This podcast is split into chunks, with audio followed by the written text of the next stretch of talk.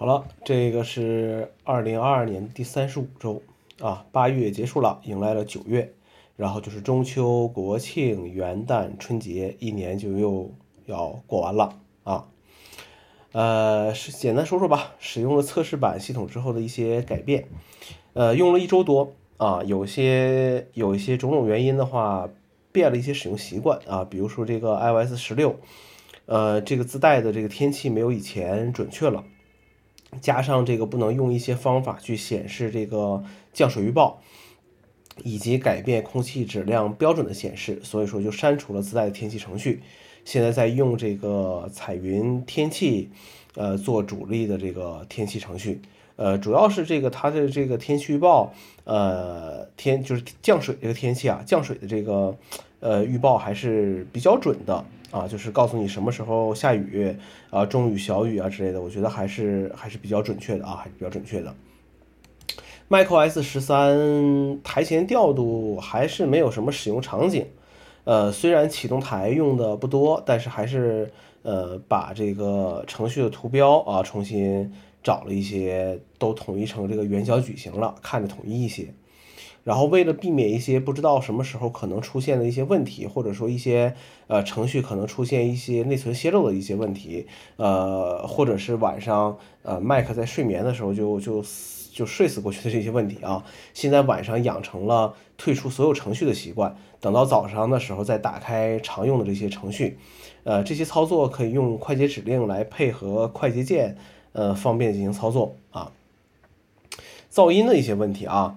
呃，以前想不明白一些人为什么会在公共场合外放去打扰别人，现在想明白了啊。首先是这些人他并不能认识到他们正在制造噪音，并且打扰到别人。其次是现在很多人呢都有降噪耳机，噪音会隔离一些啊，那也就最后就是也也就没有人说他们了，对吧？啊，就是很多人也不愿意多管闲事儿啊，就就忍着算了啊，就就就会纵容这些事情的发现发生。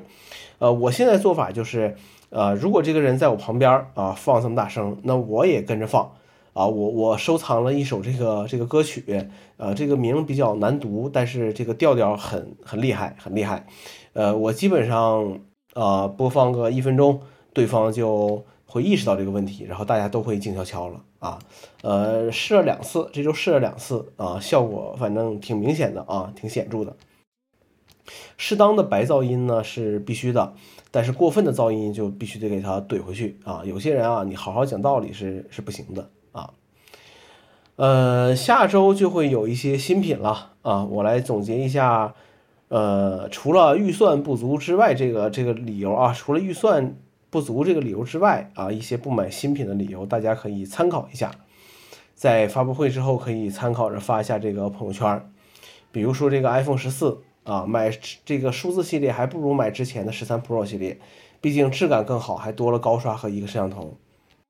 那还最后呢，这些机器呢还都不是这个所谓这个全面屏，等真正全面屏或者折叠屏再买。还是 Lightning 接口啊，等着快充或者换 USB-C。摄像头太突出，我用不上，不好看，等着镜头变平再买。直角边框太割手了啊，等着信号，等着更好的信号啊。拍照不行啊，还是有这个鬼影啊。录像你再好，我也用不上啊，对不对啊？Apple Watch 续航还是一天啊，等着这个电池越近。呃，啥时候能一周一充再买？传感器没什么变化啊，血糖都测不了，最后还是买个机械表吧，啊，这些都是这个一些呃理由吧，对不对？还有什么大家可以补充一下啊？呃，最近在读这个阿西莫夫的《银河帝国》啊，一共十五部啊，就是他的一个作品的合集，呃，截止这篇公众号发布的时候，已经快读完第三部了啊，但还但是能不能把这些都读完，现在还不确定。呃，读一些外国著作的时候是很困难的，主要是人名的问题啊。有的时候读着读着就忘记，呃，就是这个前面这个人是是是是做什么的了啊。这个还是挺苦恼的一个事情啊。呃，但是这套书读起来还是挺有意思的。但是从小接受的教育就是读书还是要有收获的啊，让你感到快乐的书可能会被列为娴熟的范畴。呃，至于这套书读完能有什么收获啊？首先还是读完再说，可能到时候写篇啊读后感吧。